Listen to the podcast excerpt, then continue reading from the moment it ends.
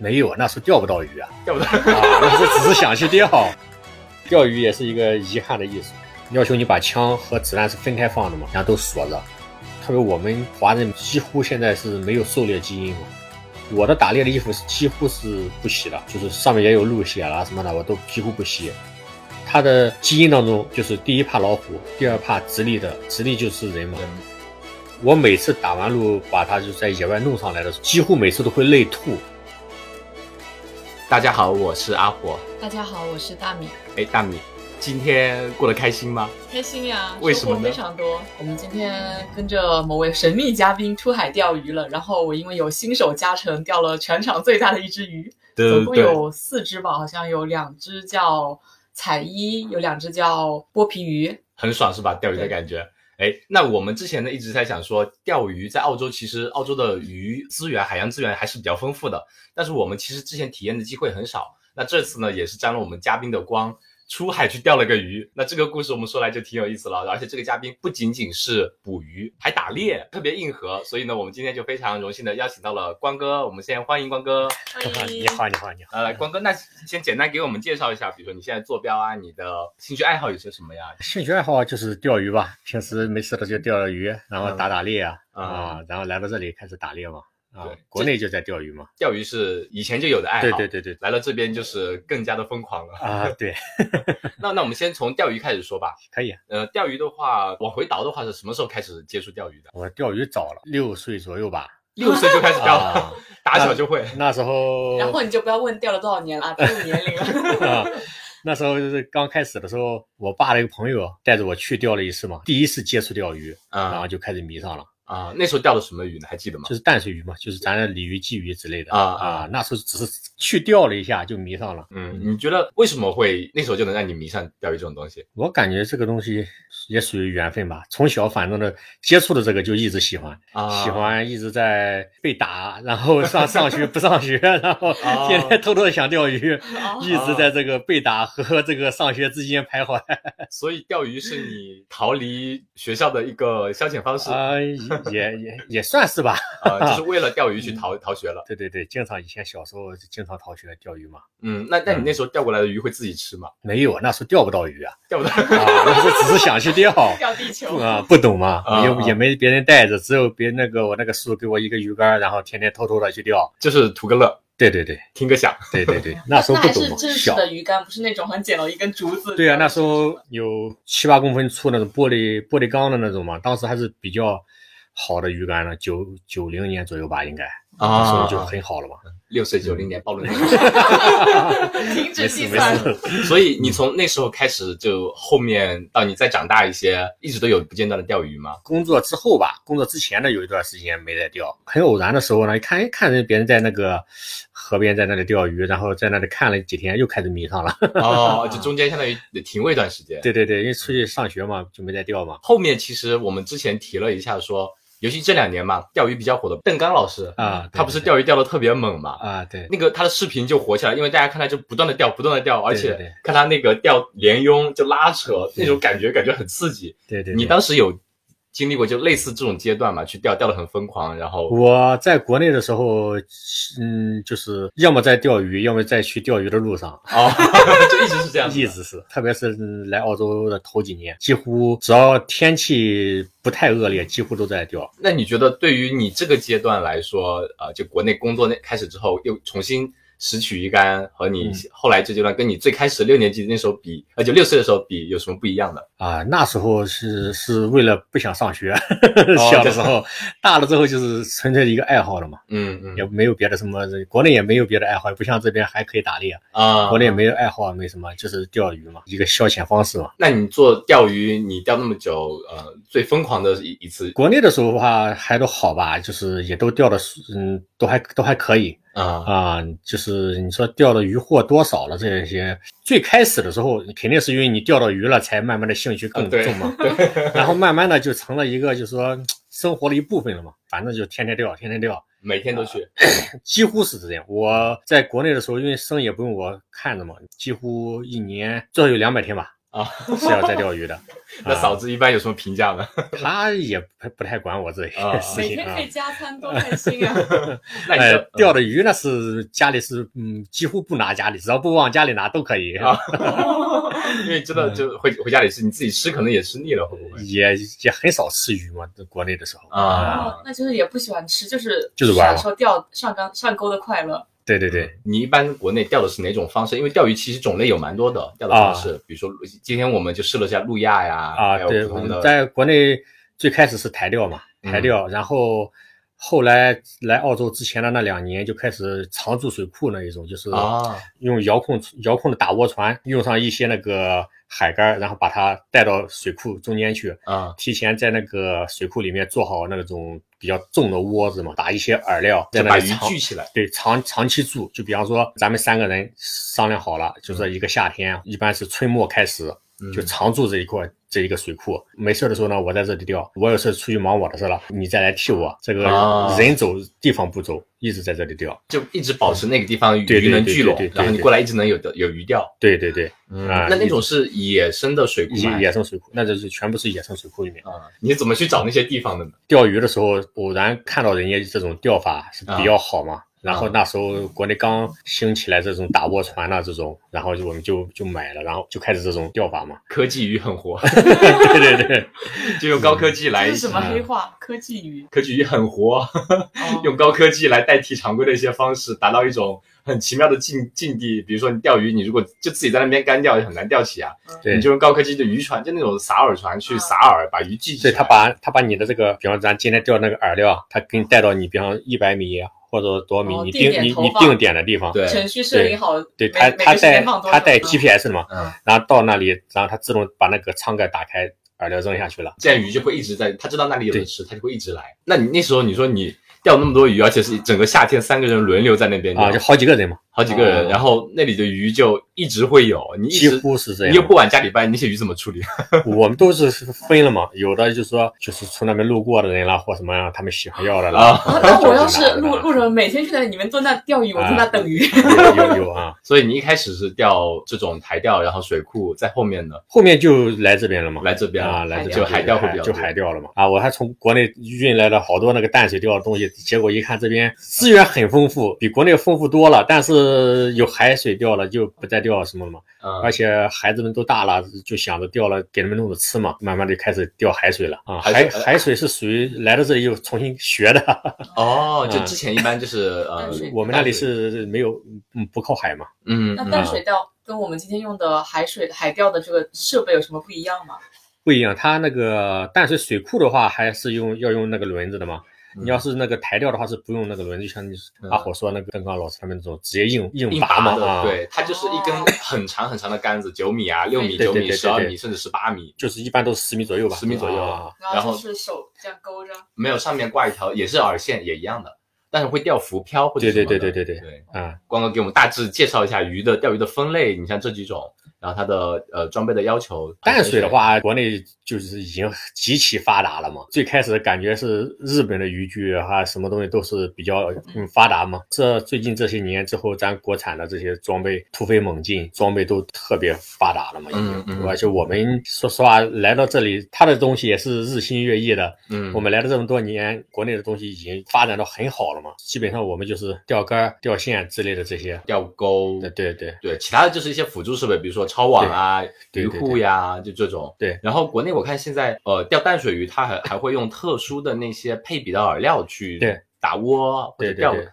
钓料，这种都不太一样？不一样就是打到它的鱼群里去吗？它吸引鱼吗。就是刚刚说的，就抛抛那种饵料，在一个地方把鱼聚起来，就打成一个窝。哦就，所以不是你去打击那个窝，是把它像像吸引起来诱出一个对对诱出一个对对对鱼窝来，鱼群能聚集在那边，就一直钓，一一直有这样子。哦，那为什么要淡水鱼要加浮标？我们海钓的时候不用，因为海钓的时候海钓也也有的时候要用，但船钓的话就没必要了，因为我们是开着船找鱼嘛。它这个淡水的话，它是钓的这个大概区域是固定的，比方说几米深就是几米深，所以有个浮漂的话呢，大部分淡水鱼呢都是那个底细鱼嘛，像鲤鱼啦，然后鲫鱼啦这种。它就是你掉到底，然后它在底下吃嘛，所以有个浮标好好观察好看嘛。浮标是那种就是它刚好有个浮球能浮上去，为了控制它的深度是吗？可以看深它是度，也还有鱼咬的话，它就有动作嘛，有动作你就知道有鱼咬了嘛。它那种就是上面多出一节来，然后鱼咬的话，它它是个塑料的很漂轻的漂浮在水面上的。你鱼咬它把它转转转转转转，你看它哎黑了几对幕，就是对对浮浮漂下去了几幕。是不是为了多线程操作，你你就不用握着每个杆，就看它动了你就拉它，因为我们现在是每个人一个杆，动了你就知道，你根本不用浮标啊。因为我们淡水的话，基本上也都是一个杆子，特别是现在都偏竞技了之后，更都是一个杆子了，没有对你多很少用两个杆操子很难很啊。操作不来的，尤其钓竞技的那种竞技比赛的钓，它就是一根杆看你单位时间内钓的鱼的重量是多少嘛，对它，它不同的比赛不同的要求嘛，有嗯重量有尾数的都有。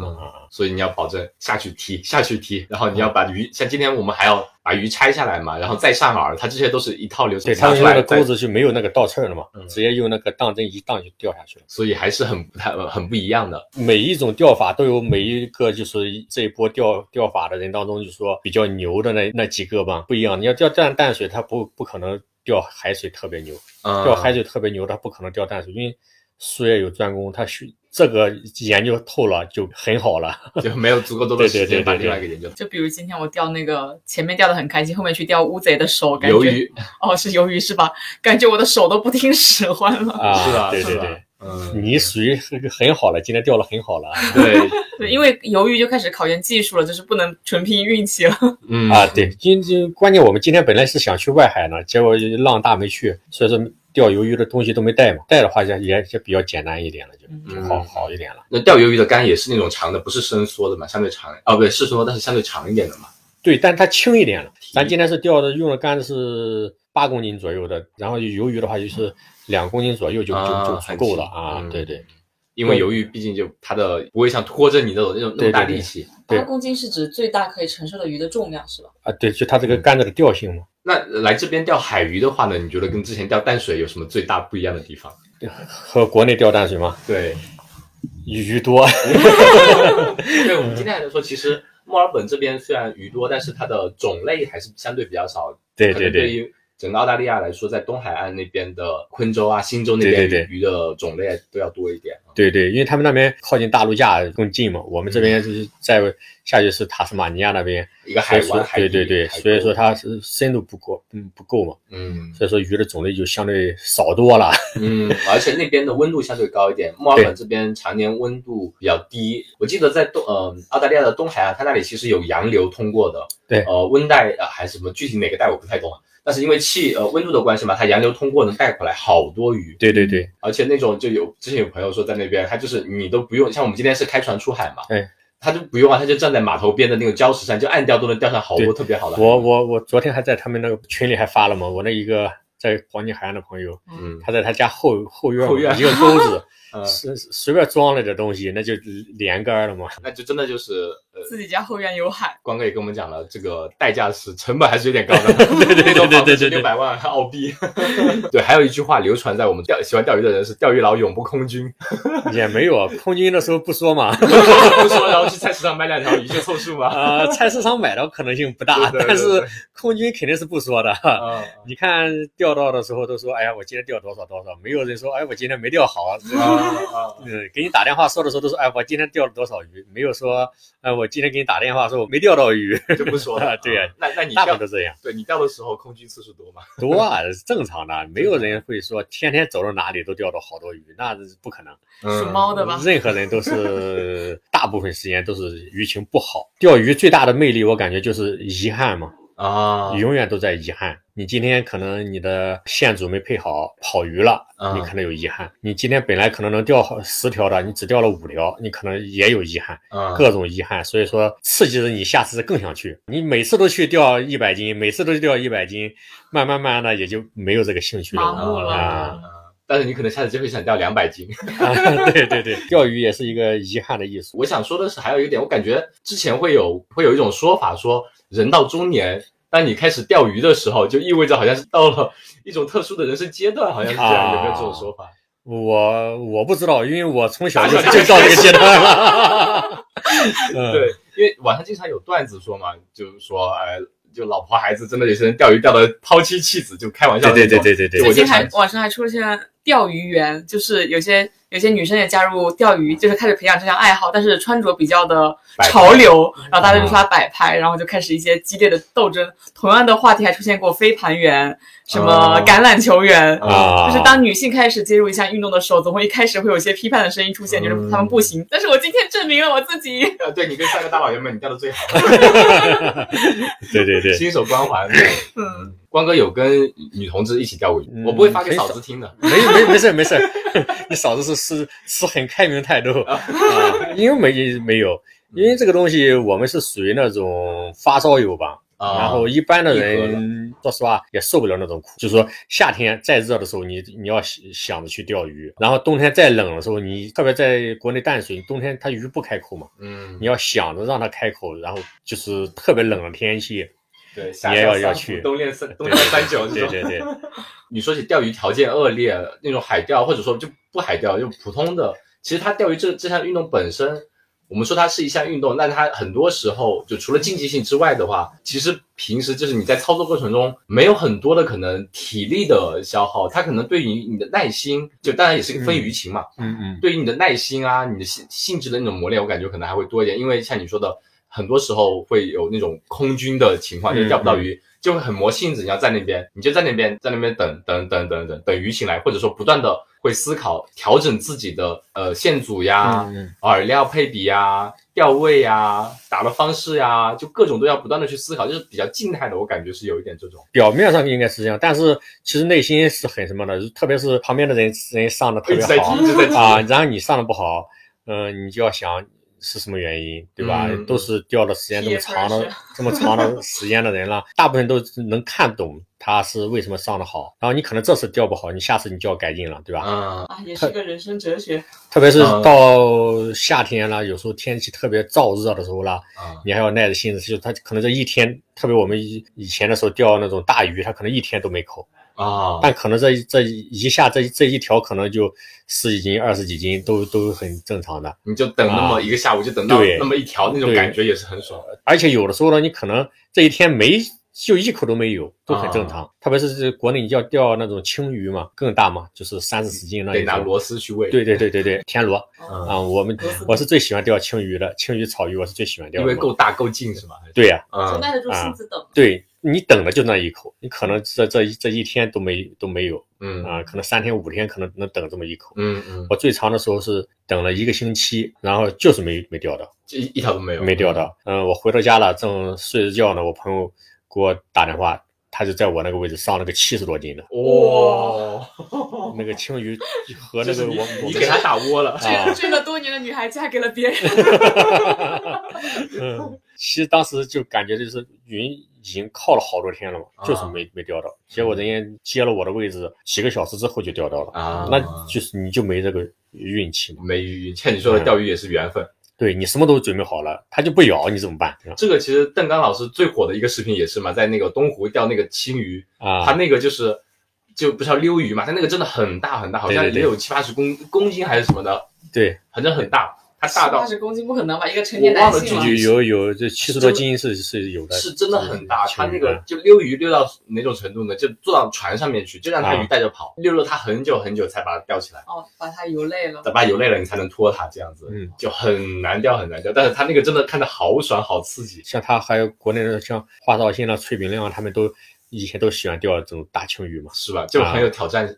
对对对，嗯，而且它这个。钓那种大特别大的鱼，你收放还是有讲究的，你不能一上来哎我就直接跟你硬拽。对对对对。我今天有几个就这样跑掉的，一直拉，一开始不知道要要放放收收。咱今天还是有线轮的，他们都不带线轮，就直接硬刚，直接硬刚。还有一种是呃，就拿那个杆子顶着自己的腹部，就这样硬拉，一定要拉成负角度，然后松一下，然后再拽，就。啊，他那个是咱是钓钓大鱼嘛，就带带线轮的。如果在国内钓青鱼这种的话。就是基本上挑战自己的话，呢就是连就是四手绳都不放嘛。哦，就是像邓刚还有那个华少新他们这种大师级，他们都是不放四手绳嘛。那个什么？四手绳就是咱的那个手竿，不是长度有限嘛？但是呢，我呢就为了还不想让这个鱼跑掉呢，我就后面再加上一说一二十米的那种有弹性的，比方说绳子嘛。啊啊！如果真拽不住了，因为鱼太大了，拽不住了，就把那杆子杆子扔掉，扔掉，它就。就相当于延长一段绳子嘛。对对，一段鱼线尾巴再对对抓一条绳，对对对对系一条绳子，你可以就让它吊着。对对对，然后然后再慢慢的再收回来，嗯，然后再慢慢的溜。就是即使上鱼了，也是很考验耐心的。你要跟它斗智斗勇，这种你觉得会不会？我们想说的深一点，就我们讲人到一定年纪，嗯，觉得其实自己事业上也好，或者是工作生活中，可能相对趋于一个比较平稳的状态，嗯，平稳到有点枯燥乏味的状态。嗯嗯，那钓鱼这种未知，它的那种刺激的感觉，会不会也是能吸引人的那那部分原因的？肯定是占了很大一部分原因嘛。运动呢，就像你说的，人到中年了，他可能比较乏味啦，或怎么样了，然后上鱼了之后的，可能这种 之前没经历过钓鱼的这种快乐，钓上鱼来了之后，感觉到哎呀，这种东西，我是属于那种上鱼之后就是什么都不想，就纯享受这种上鱼的乐趣的这种啊。嗯无论是钓海鱼也好，淡水鱼也好，就有时候钓不到不钓鱼的时候，只有在呃海边啊或者水边待一会儿，就感觉到心情比较舒服嘛。我觉得这种也是的，而且钓鱼像我们刚刚说的，你没钓到，那它是一个觉得哎，我觉得这个有点挑战，嗯呃，有点意思，我还要再继续来，继续挑战，要把这个难关给克服掉。嗯钓上了，给你的那种及时反馈也是很爽的。对哎哎，我上鱼了，哎，我又来一条，哎，又有一条，就你我，而且我今天在钓的时候嘛，我把鱼放下去的时候，我就一直在期待那个手里开手心开始发抖，啊，就是那个鱼咬咬饵的时候，那个鱼头会杆子会摇起来嘛，它就会抖抖抖抖抖，那种抖起来，我就我感觉浪把那个鱼线一带，哎，是不是抖了？是不是抖了？很期待那一刻的来临。对对对，然后来起来你就哎赶紧拽，一拽就是哎有鱼了。那有时候一拽，哎我好像有点急，太急了，对对，对然后鱼就又跑走了。对，就那种很矛盾又很刺激的感觉，就在你觉得很很享受那个过程。对。嗯。对。而且像我们今天早上不是九点多下下的水嘛，嗯。九点半左右可能，然后就真的感觉还没钓几头呢，怎么就十二点半该走了？对对对对 你感觉不到时间的流逝，你你会觉得今天有什么类似的感觉吗？其实从出发之前，我觉得这个这这门技术呃钓鱼这项运动就挺有难度。你先要先看天气、看风向，还要看海浪。到后面那个船拖出来之后，我就看着那堆零部件，我就晕了那么多。然后怎么把它搭起来对怎么打开，然后怎么下水，然后包括你开船的时候，那个仪表盘对我来说全全是未知的。开到之后停下来，你还要观察水水底深度来判断你放多少线，用多重的那个砝码吗？铅坠铅坠，然后放哪一种饵，我觉得讲究的东西太多了。嗯，我我基本是在大家都给我 set up 所有东西之后，我只要操作就行了，才能钓上来。如果让我自己去摸索，我觉得永远钓不钓不到那么多鱼。对，今天也是真的是托了光哥的福，光哥是把那个饵线，然后那个线所有都配好了所有都配好了。从六岁开始积累的经验，全给你，全给你设置好了，然后一个新手上场，对啊，但是即使我们新手上场，我们也发现那个饵料、那个鱼饵怎么放也是一门讲究。你好像放的太松了，就是你看到哎，好像一吸鱼就把它很轻易的吃走了，你对钓不上来。对对对对，这种也是要通过你不断的去钓，调你去调整。对，就是调过的吧，可能感觉到无所谓。但是你要说没调过，像大明今天就感觉说，哎，我感觉到这个挂饵应该怎么挂啊怎么挂，这就其实慢慢的就慢慢的要开始要着迷了啊，就摸索出来了。啊，对呀、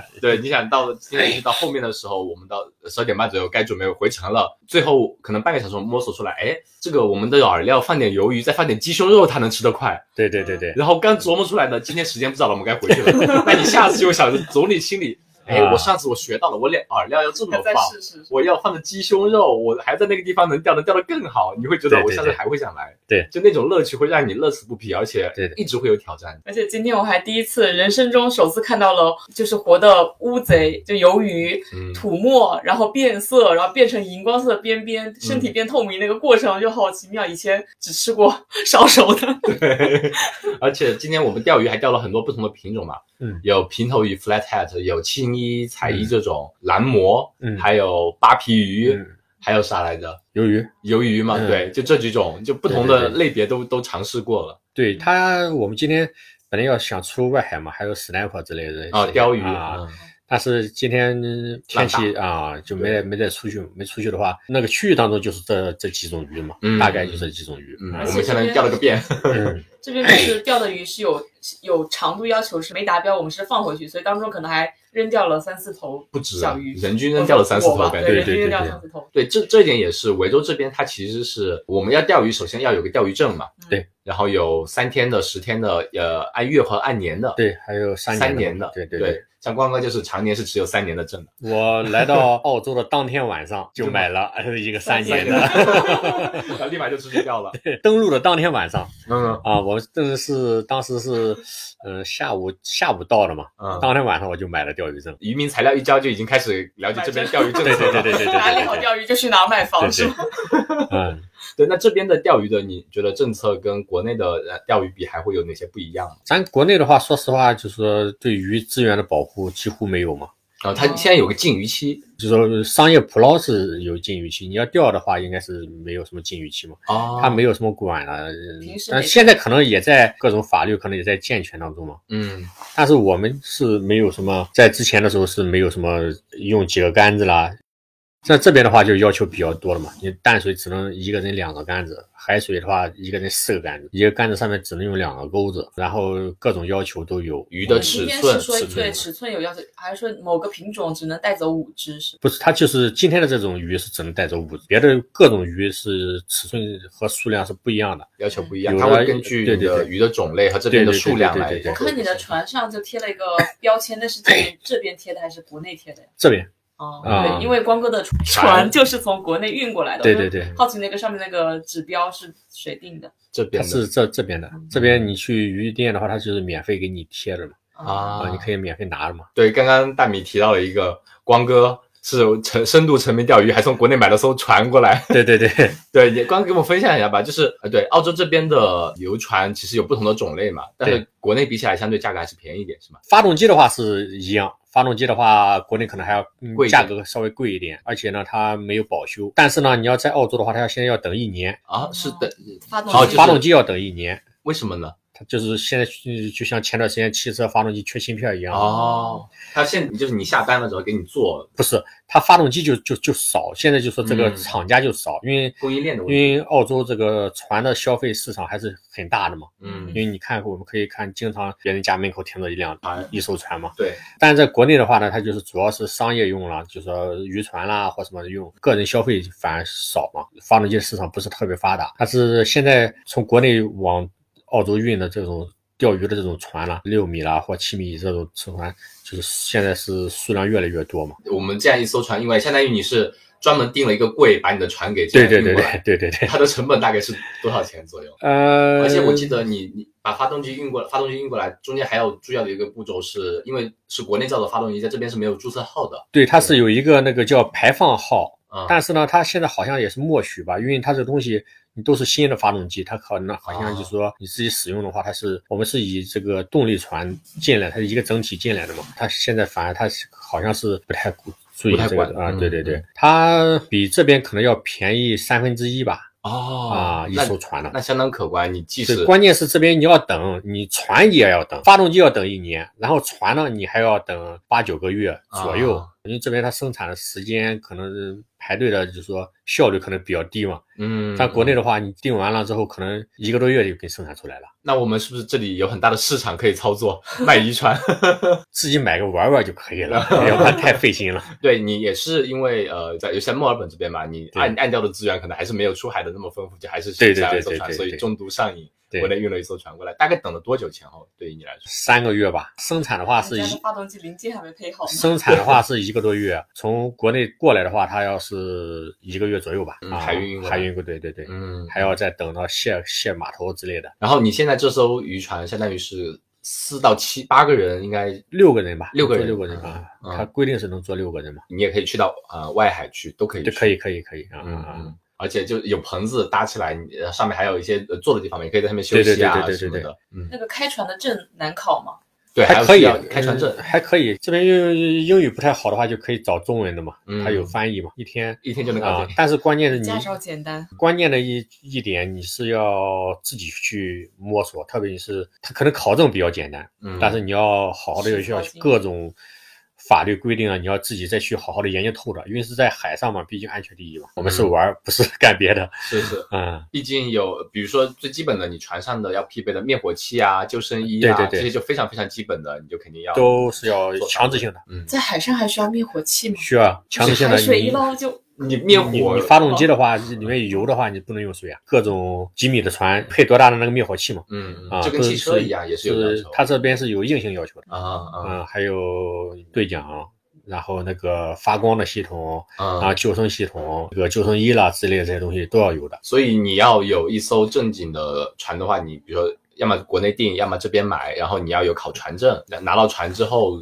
你要你如果从国内运到的船，你要再拿船在这边注册一下嘛，或者对，去路局注册有些一样，哦，也是跟你这跟咱买车一样跟，轿车一样一样一样的啊，包括那个船的拖车上面都是要去路局注册呃注册的啊。啊，因为你是要拖着你的船出行的，它相当于后面还会有个牌照或对者对对对对拖车是一个牌照，然后那个船是另外一个牌照啊，各的各是各的牌照。然后有了牌照注册完了之后，你就可以拖拿着你的车半挂的，对，拿拖着你的拖车就可以下海了。对对对对对，而而且墨尔本这边我看到其实蛮多小镇旁边啊，就是靠海的，它基本上有个码头，你可以直接把把船退到海里面去。对，好多好多，它这个边的这种基础设施还是比较完善。比较完善嘛对啊，。而且那种岸边的停船位、停车位，基本上都是很长很长，让你能停的拖车的那种。，对对对，嗯以前从来没有近距离观察过那种停船的点，今天仔细看了一下，还有插头，还有各种按钮，就是你还有船给船的加油站。哦对，船就是在在一个水里面的一个码头中间的那个地对方。对对对对对，你可以直接开过去加油因。为有有的船像咱的船还能可以在路上拖，有的船那种游艇大的它就没办法拖了，就也要有加油站嘛。所以你考了船证，把这些都搞定了，你就可以拖着车出海钓了，然后就开始享受生活。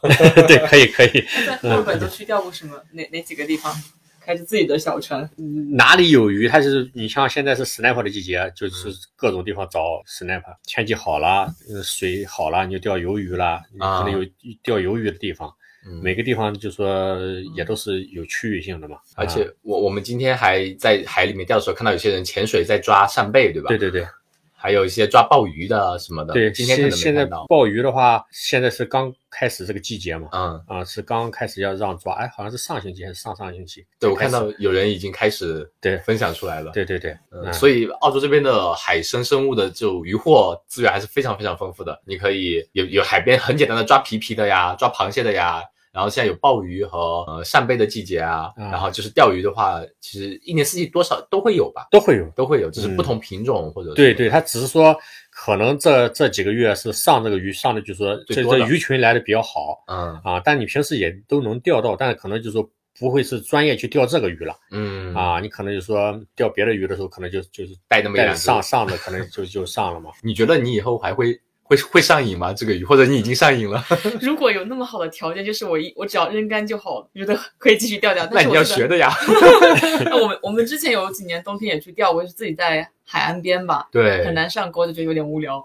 对，啊，在岸边就我想说，就墨尔本这边岸边就还是比较难钓嘛，就有时候对对对因为一路问过去，你今天有钓到吗？大家都说空的，空的，对没有人钓到。因为岸边很多时候船船开进开出，对那个水的进进都会有影响，会影响鱼嗯，的。因为我们是呃船有探鱼蟹什么之类的，我们是对主动的去找鱼。你可能比方说我、呃看不到鱼，但是我能看到这个鱼的这种地形还好一点。但你要在岸边的话，你就没办法。你可能你往外扔扔杆子的时候，扔十米，打个比方，你只能扔十米远，啊。你没没力气了吗。但鱼就在十一米的地方，啊，那你怎么办？对，今天也是那个光哥船船上有那个声纳系统嘛，啊，它能探测海底的地形以及看到鱼群，对对对，所以今天我们都是开着船去找，哎，下面啊看到鱼群了，哎那个船一停，我们就赶紧抛竿，赶紧。算高科技钓鱼吗？对啊，而且光哥其实有秘密武器的是，偷偷的说是跟着商用 商用船啊，对，跟过，知道他们路线在哪里。商用船基本上也要保证客人都能有鱼钓嘛，哦所以知道大概哪个方向哪个区域鱼多，就是那边找鱼就行了。对对对。嗯，朋友他们就有有就是做商业船嘛，然后他们也把好的位置都告诉我嘛就。坐标精确到坐标，你来这里就能钓到。对对对，我们今天去的那几个点都是嘛，都 是都是他们啊给的给的嘛。还是里头门门门道还是很多的。对呀、入坑了之后，也不是说你开个船随便去哪都能钓到，就是还是有一些小诀窍的。那我们再来讲一下光哥的第二个爱好吧。哎，等等，我这里漏了个很重要的部分。嗯，你说。就光哥帮我们不仅带我们出海钓鱼，回来还把所有的渔船给处理好，晚上要做做大餐。对对对，那些啊鱼、哇，真的光哥看光哥处理的时候，那个鱼割出来，有些鱼就很白，很像果冻一样，特别嫩。对对，对，我就觉得，就海钓也是它有个魅力的地方，钓上来很新鲜，你吃到嘴里那个鱼肉都会化掉，对对甜的那种。对但是我们刚刚一群朋友在那边看光哥处理鱼的时候，就说：“哎呀，这个鱼放在老老外的手里能干嘛？就是割两块鱼背上的肉就扔了，整个就扔了。就是炸炸面粉，然后炸个炸个鱼薯。嗯我们晚上就就吃麻辣鱼 啊，对对对对对，就今天晚上就把它解决掉啊，对，肯定会特别好吃，而且看光哥的那个动作，那个利索的动作，肯定就是个 六岁开始杀鱼的。对，老钓友了，资深钓友、发烧友。而且我们现在正在录录音的时候，屏幕上放的就是个海，感觉就是忍不住想抛个竿。那我们现在来聊聊光哥的另外一个爱好，也是来了这边才开发出来的爱好，就是打猎、射击嘛。嗯，虽然我没有跟你们去打过，但是我吃过你们打过的鹿打来的鹿肉。啊对，尤其大米去年其实受伤了，然后光哥跟赵总去打了猎，赵总还特意给我们送了一大块大鹿肉来补身体。人生对对第一次吃鹿肉。对对对，那光哥跟我们讲讲，你这边是也是怎么开始发现有打猎这项运动的这项活动？我来之前的时候就已经做完功课 也是。那你还做了什么其他功课吗？开飞机飞机驾照是因为英语不好，所以就没得学嘛。如果要英语好的话，就肯定也就学了。已经有一架飞机了。啊，就就要学了嘛，因为咱家这边就有这个机场，就有这个嗯学驾校驾校嘛，对，是飞机的飞机的航校嘛。嗯嗯，打猎的话是在国内的时候就很向往嘛，因为嗯男孩子都喜欢枪嘛，从小的玩具就是这个东西。对，来到这里就感觉就是说咨询完之后是可以的，合法但是最开始来的时候你还没拿到 PR 嘛，他是要求的是极其严格啊！我当时你嫂子就说，哎呀，你要把这个东西做呃放在你这个生意这么认的这个精力 嗯放在这个生意上面，这生意做得更大了。啊，我说那个爱好嘛，当时是要求要有律师或者说是那种牧师啦之类的，他们给你做担保嘛，签字，啊然后还要把你买生意的合同，我准备了。买生意的合同，因为没拿到 PR 的时候，现在就是说管的特别严格了嘛，已经、嗯不像是几年之前那种，就是说很好考了。然后我说那就需要准备什么东西呢？他说你就把你能准备的是证明你是要长期在这里居住下去，啊，因为那时候还没有 PR 的身份。对，啊而且呢，他是要要让你能证明你是喜欢这个东西，而且你是住在这里的，并不是说你像特别是前几年有恐怖袭击了各种。哦，就路过买把枪。对对对对，他嗯嗯不想让你这样嘛。当时也是刚来嘛，孩子们还在上语言学校呢，我就找到那个语言学校，用蹩脚的英语给人校长，要让校长写一个那个推荐信，还要让校长写一个推荐信。我说嗯找老师们，他说要让好像是要让校长写一个，嗯。他写的推荐信，还买生意的、买房子的合同，嗯。因为我是信基督教嘛，啊，然后还找的那个牧师。十厘米左右的资料嘛，哦啊给他给寄到那个警察局，啊然后考试考试最后给把枪子给批下来了嘛。啊，嗯，他看枪证的考试也是有中文的吗？还是有纯英文的？他有翻译吗有？翻译啊。啊，有翻译可以在旁边给你就说给你翻译啊，解释啊各种，但你各种条文你还是像考船长一样，要回来之后要再仔细的过一遍，过一遍要记到心里嘛。因为我们虽然是很喜欢有枪，但是我们从小就被教育的感觉到这个东西是很危险的嘛。是的，当时考的时候也是有顾虑嘛，就想着你看孩子呃还小，对不对？啊会不会有危险在家里放着？咱们这边呢是要求你把枪和子弹是分开放的嘛，然后都锁着。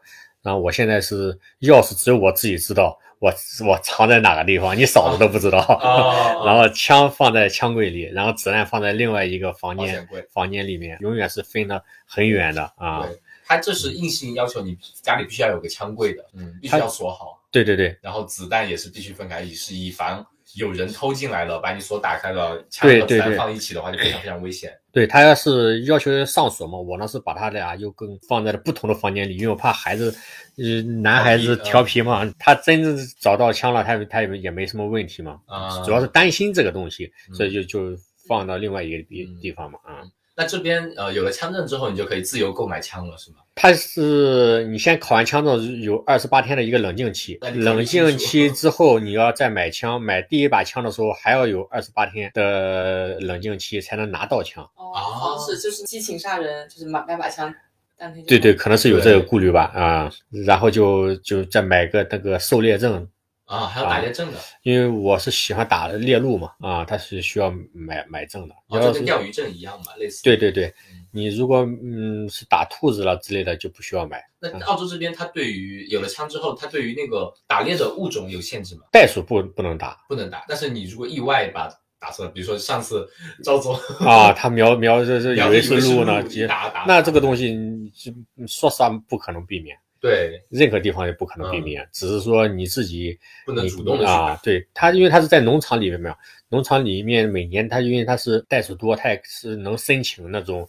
就我一年我这个农场能申请我消灭几只袋鼠嘛。呃，因为袋鼠在澳洲相当于是一种呃泛滥了。对它虽然是 国宝，但它已经太泛滥了。对它，而且政府每年会组织一波人去灭杀袋鼠。我们是主要是去打鹿嘛，野外也好，有的是说去朋友的农场里面了。嗯。啊，农场里面是晚上呃更方便一点嘛？为什么呢？因为嗯，农场里面的话，晚上的话，你可以用那个夜视仪嘛。啊啊，就属于那种作弊类型。对对对对对，你看他看不到你，你能看到他嘛？啊，白天的话，他比较警觉，能看到人。白天的话是野外是不允许用这些东西的，他讲究一个道德公平嘛。嗯，就说他能看到你，你能看到他。但我是喜欢在野外，嗯，因为就像钓鱼一样，嗯，未知。对，因为你去农场的话，就感觉像玩电子游戏一样，没什么。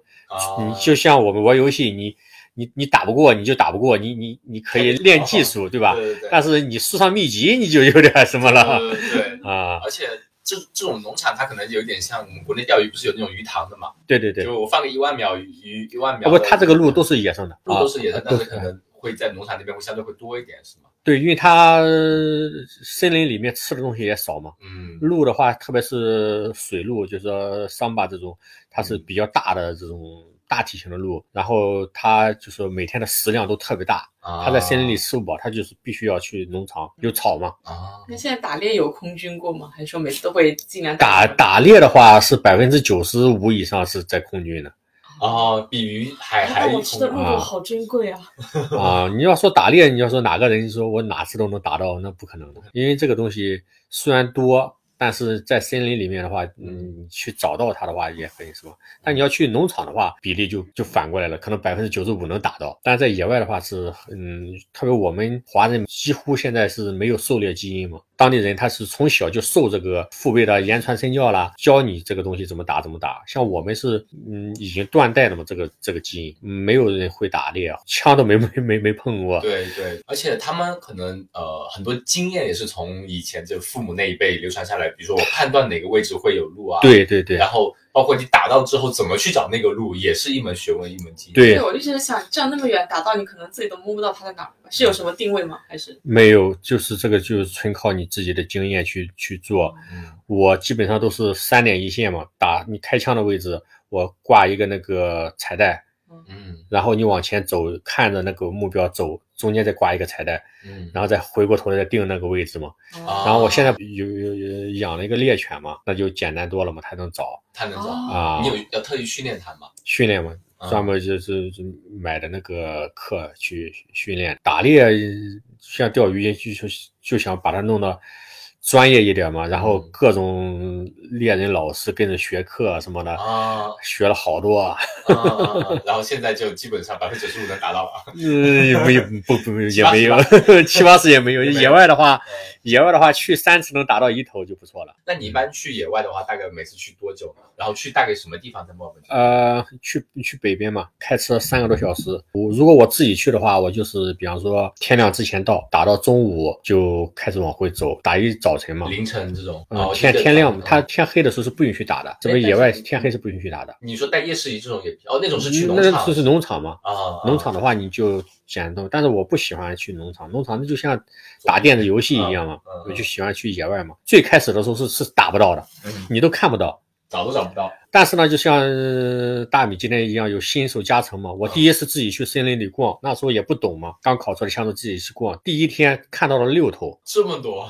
我和一头小鹿就是面对面吧，面对面的隔着十米左右，他也呆了，这这这我也呆了，我俩都呆着，呆了快一分钟。我想那怎么弄呢？稍微稍微没反应，不可能有反应时间的啊。你一动的话。它就你感知你你左右一动的话，它就知道你是个活动的物体了啊啊，它就跑了。下来呃就我就顺着它跑的方向再往前走嘛。当时也也不会打嘛，就在那个山森林里逛，走了有十几分钟吧。嗯那个应该是他是他妈妈吧，应该啊就在旁边。他其实早就看到我了，但是他没反应过来，我在往别的方向走或者怎么样，他不动，他在那趴着。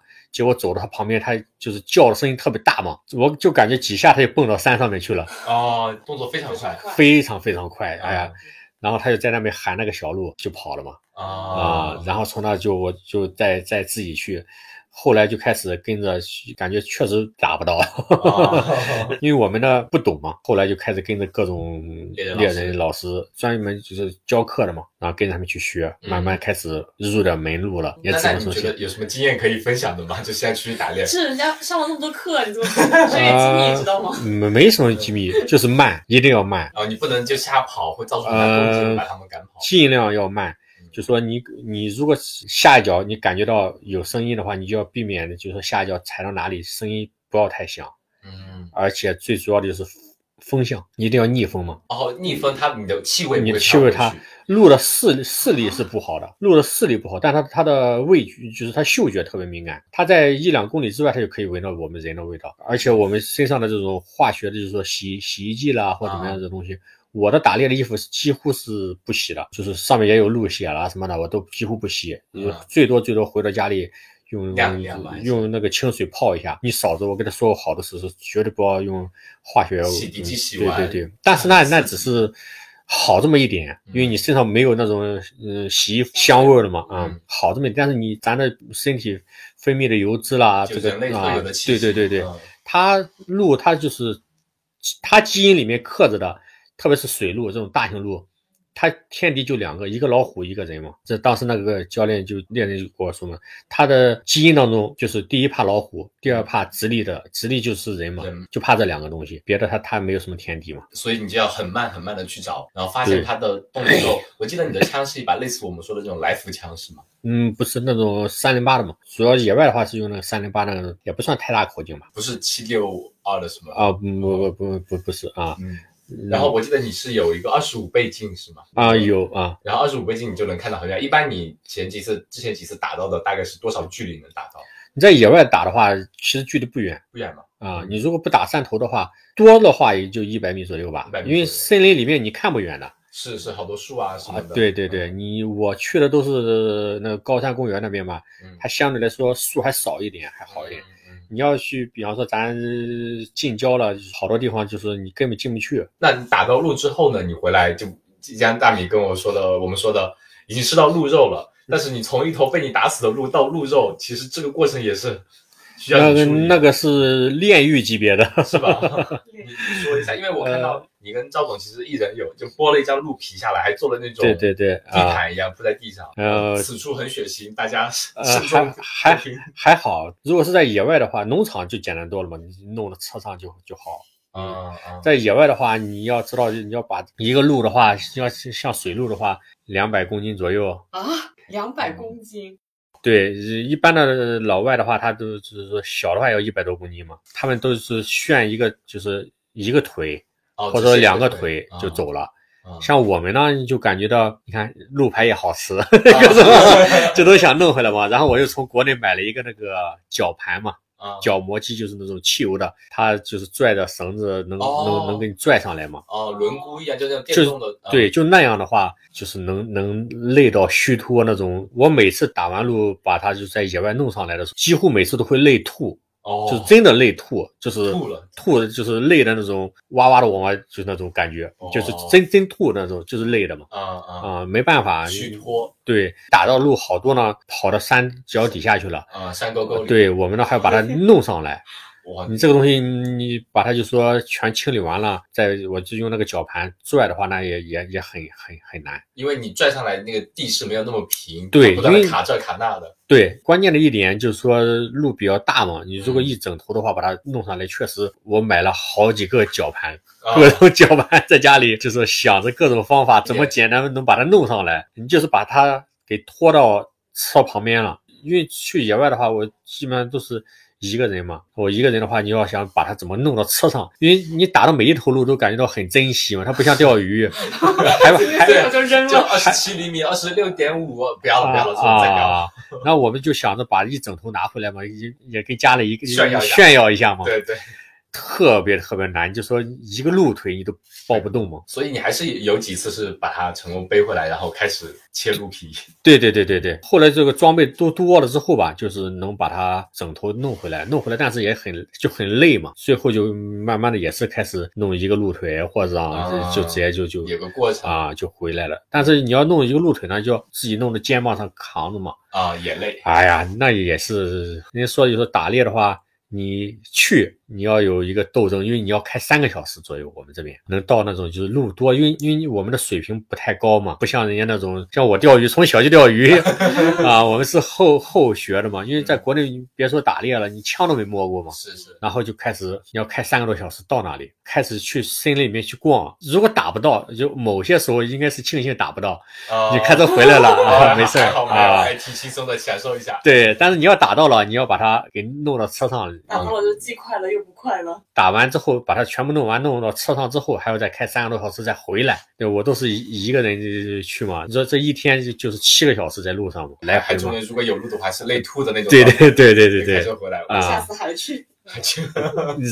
就是各种挑战嘛。嗯因为你可能这次没打到，你下次哎呀还想再去打，像打到了想还是打个能不能遇到带大奖的啊，呃大脚那种啊 就有点自自己作践自己。啊，我知道一百公斤我都抬不动，但是我就想打个两百公斤。对就就这样嘛。那那澳洲队就是你打鹿的能带回去多少有限制吗？比如说你一天只能打死一只。没有没有，鹿是这边是害虫。哦，现在还不叫害虫，当地政府要准备要把它列为害虫嘛，因为它是外来物种啊，入侵物种它它不是害虫，它现在还没定为害虫。你看狐狸了、兔子了，是已经定为鲤鱼了，定为害虫了嘛。嗯，它是属于那个外来物种。当时好像是英国人来的时候吧嗯，他就是从全世界各地各种鹿，那些珍稀物种他们有狩猎文化嘛，圈养起来嘛，或者他们。他们带带过来了，然后就放就放到野外了啊。放到野外之后，就让它自然繁殖了。啊，结果现在好像是说水鹿的话，好像就一百多万头吧，虽然相当多，但是到了森林里你就看不到。看对 嗯，那那你回来撕鹿皮，这个是不是也是个技术活？对呀，你我你想剥一只完整的鹿皮，对吧？我以前在国内的时候，说实话钓鱼，但是我不处理鱼哦，这样啊，我分我就是分给别人了，什么的啊都不弄。来到这里了，当屠夫了。对，然后也是一点一点学嘛。最开始也是不敢，我打第一头鹿的时候，我都不敢碰它，这么大的一个东西在那里躺着，我确实不敢碰它。的尺寸大概有几米？两米嘛？有，如果两百公斤，一一百多公斤，你说长度吗？对，也差不多吧，两米就是你躺下比你人还长。我躺了想试一下它如果算上脖子的话，也应该是是是这样，嗯，但是它很大嘛，就像你就像那种像那种牛小牛犊子嘛，比小牛犊子要大，啊它大得多，就是半大的小牛嘛。在国内的话，呃羊都没招过，别说这个，啊，你要克服自己的心理，把它剥掉它。你说这个东西，就是一个心理建设过程。对对对对对，而且你如果要想要一个完整的鹿皮的话，你打的时候也要很注意，鹿皮的话还好，打哪里都无所谓的无。所谓啊。你要想嗯有那种大脚的话，你要打的话，你就要注意一点，大脚是什么？就是那个鹿角嘛。哦哦，鹿角啊，对所以我觉得还是 很刺激的，对，但是也很嗯辛苦，你看到路的话是一部分，但你真正扣动扳机能打到它是另外一个。因为。我们看到路的话，那个肾上腺素是飙升的，你的呼吸、你的各种东西都是颤抖的，嗯，发型就会不稳百分之百不稳的。我都是这种像在那种坐着，然后架到腿上，啊因为在野外嘛，你不可能拿着那种杆架子给你支撑的，嗯架在腿上，那都是钓鱼时间长了之后有过这种经验嘛，就说越关键的时候要告诉自己内心要要一定要冷静，因为你就只有这一枪机会，打鹿的话你不可能有第二枪的，而且只有这一枪，你就要极短的时间之内，因为。大部分时间是你看到他，他看到你了，你还能有瞄准他的机会的时候，就时间已经很极短极短了。嗯因为你你瞄准的过程当中，他会动的，嗯你你会动的，你只要左右一动，鹿就能能知道是是个活物对，它就嗯要跑了。就极短时间之内，你要想到你所有学的东西，捋一遍哪里怎么样？以及当时那那十厘米的材料交了那么多，我今天终于要打打出一枪，而且在山里头开了三个小时，逛了一天，我就差这一枪打中了我就有东西了，打不中我就空军了。对对对，打的时候还要扣动扳机的时候，你我们印象当中呢，你就是瞄准打就完嘛。其实不是，其实你的手扣动扳机的时候，因为它是有动作、有幅度的嘛，可能是瞄准的时候就歪了，再加上你的肾上腺素飙升的时候，你人是激动不冷静的嘛，就抖嘛。你瞄准的时候可能稍微抖一下，但这样打到目标的时候可能偏得很远了。而且我们不是平地嘛，是山，打高也可能打低，它的这个弹着点是不一样的。子弹不是直的嘛，它是一个抛物线嘛，它有可能就可能我瞄的脖子，可能就打到腿上去了，那还能打到你可能你你瞄的腿，它打地上去了，他打到地上去了就跑了嘛，你这一天就浪费掉了嘛。这里澳澳洲还有那种就打靶靶场可以是练枪的嘛？对对。上次赵总带带着我们去练了一下，我真的觉得坐着的你枪放在。桌子上架着的那种情况，你瞄都很难瞄。对对对，而且你扣不动扳机的时候，那个后坐力很强。对，你就你觉得已经瞄着靶心了，然后嘣一枪，其实。在别人靶上，对我们我嗯，其实打枪我们印象当中好像看神剧看多了，就是你啊，对啊，怎么都可以。其实打枪是很难的。对，然后狙狙击手什么什么一公里开外一枪把你爆头，怎么可能？啊，对我们打一百米都很难嘛。打靶我们还是静态靶，像你打路的话，它如果还在移动过程中的话，你得几乎都是在移动。是的，它可能低头吃草或怎么样。你可能一直在瞄着它，能瞄住它了，但它可能低头啦、吃草啦，或抬头啦，或怎么样，都会影响你射击嘛。那你今年去打了几次鹿，还记得吗？啊，今年买船了就反而少了，就天天钓鱼去了。主要就是今年打了有六七头了吧？哇，那啊啊！我们描述一下鹿肉的味道吧。你觉得鹿肉是什么味道呢？我感觉和牛肉差不多吧。对，但是它牛肉的味道，对它实际上一点肥肉都没有。对，它是比较柴嘛。对，而且我觉得它里面是有。是体力离开了。它跟牛肉很像，但是又有带有一种特殊的那种青草气感觉。对对对。鹿肉的那种特殊的。对它鹿的话也是有分好多种嘛。水鹿的话，我们吃的话可能就感觉到有点那种叫草腥味嘛。对。但是要用水泡，就就也要看你看你怎么去加工了。如果是那种小鹿的话，就就好多了，就像小羊一样那种嫩肉肉质就就好好，咱比较适合吃嘛。但是小的话也是不好打，还好。嗯，那光哥再问一下，你除了来澳洲，现在已经有钓鱼了，我知道你大部分时间现在都就专注在钓鱼上面，天天有事没事就每天下午看你，我还在上上着班呢，光哥。哎呀，今天下午天气好，我出来钓个鱼，开着船的，就出去钓鱼 了。然后除了钓鱼、打猎、射击嘛，你还会有想开发其他的一些运动爱、一些爱好吗？啊，我爱好我感觉就可以了，就可以了。慢慢的，慢慢的啊，慢慢的更精炼一点吧。啊，专注就啊，更专注一点吧。对对。那就非常感谢光哥今天带了带我们去。海上浪了一圈，钓 了，应该的，应该的，贡献了所有渔具、鱼饵，然后 还贡献一期节目。对啊，而且还给我们做了一个鱼麻辣鱼锅和鱼火锅，特别好吃。我们待会还没还没吃，但是那个鱼的品质肯定就没话说了啊，很期待。对，光哥还是个厨神，做菜超好吃，做饭超好吃。可以可以，是为了做饭，就是还能花大价钱去买专业的配方的这种，对对对对，专业，就是干什么都挺有钻研精神的。对，就不知道嫂子说的是不是真的。就是你但凡把事情经历在身上，可能就已经是吧。对对对对对。好的，那非常感谢关关跟我们分享，我们期待可能再过一段时间有机会跟你去打猎打一下。好好好，没问题没问题。谢谢光哥，谢谢你。好。